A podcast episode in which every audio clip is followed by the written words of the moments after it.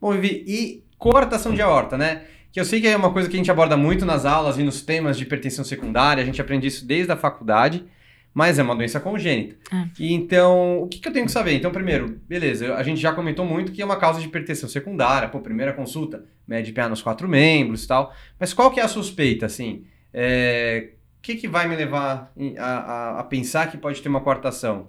Além da hipertensão, né?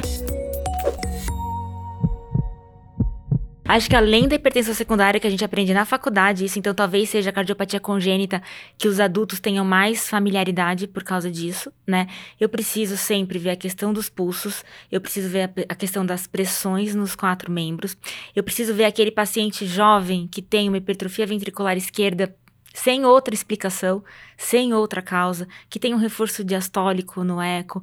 Então, assim, eu preciso ver essas, essas pequenas, esses pequenos sinais indiretos, né? Às vezes até o eco dá uma dica, né? Dá, sugestivo D. Porque às vezes ele É. consegue pegar uma horta descendente, mede um fluxo Consegue, diferente, né? consegue, f- consegue, consegue sim. O eco é, é bom quando a pessoa tem uma mão boa de novo. Isso é muito importante, né? E se eu tivesse que escolher uma coisa para ficar gravado de coarctação de aorta, seria assim: o paciente que teve coarctação de aorta, ele não pode receber alta do cardiologista dele. A gente pega muito isso. Ah, eu corrigi uma coarctação lá atrás, melhorei, fiquei ótimo, nunca mais acompanhei. Por que, que a gente não pode fazer isso? Porque coarctação de aorta não é uma doença pontual, não é aquele pedacinho da aorta que tem uma alteração e que tem um estreitamento. Coarctação de aorta é uma doença da aorta, é uma aorta doente. Então, eu tenho grandes chances de ter recoarctação, não só aonde eu tive a primeira coarctação, mas em qualquer outro ponto da aorta. Então, eu tive uma coarctação torácica, na aorta torácica, eu preciso ver a aorta abdominal, eu preciso ver ramos, eu preciso ver ilíacas, eu preciso ver essa relação da- da- das outras partes da aorta, que eu posso co- recoarctar a qualquer momento. Né? Hoje em dia a gente preza muito pelo tratamento hemodinâmico, né? Há um tempo atrás a gente a primeira intervenção acabava sendo cirúrgica e depois as outras via hemodinâmica. Hoje a gente podendo, sendo anatomicamente favorável, a gente coloca o stent mesmo para ser minimamente invasivo, né? E os resultados são muito bons, desde a criança até o adulto.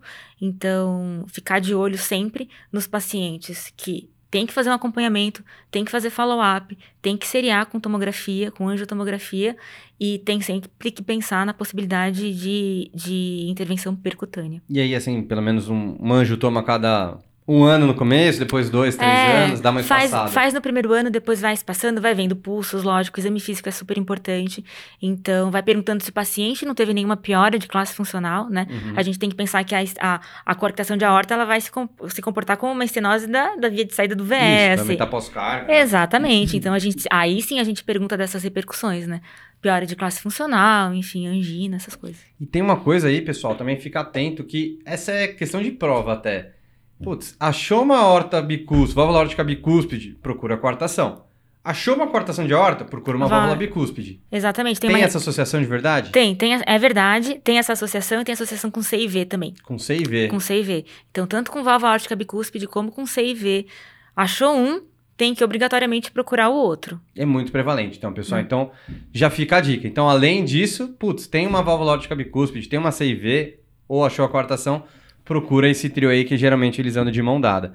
E aí, Vivi, quando que eu vou indicar uma abordagem nesses casos? Vai ser sempre que eu vou indicar uma abordagem é, definitiva para esses casos? E como que eu vou escolher se é... Bom, você já falou que a maioria é, É, percutânea é. aí.